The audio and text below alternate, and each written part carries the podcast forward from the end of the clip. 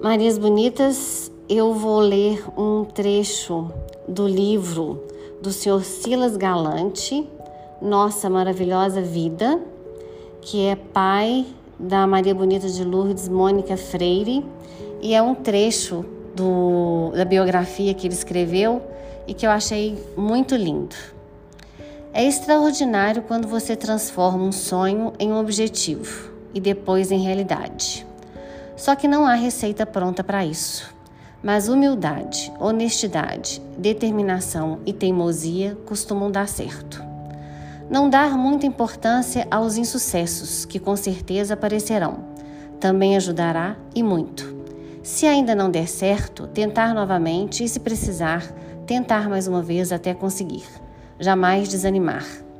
É claro que as dificuldades virão de todos os lugares e de todas as formas mas o melhor modo de enfrentá-las é com bom humor e com muito jogo de cintura.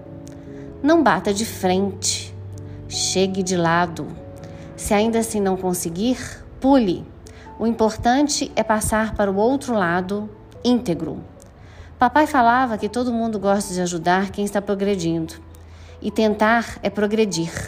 Nunca deixe de tentar.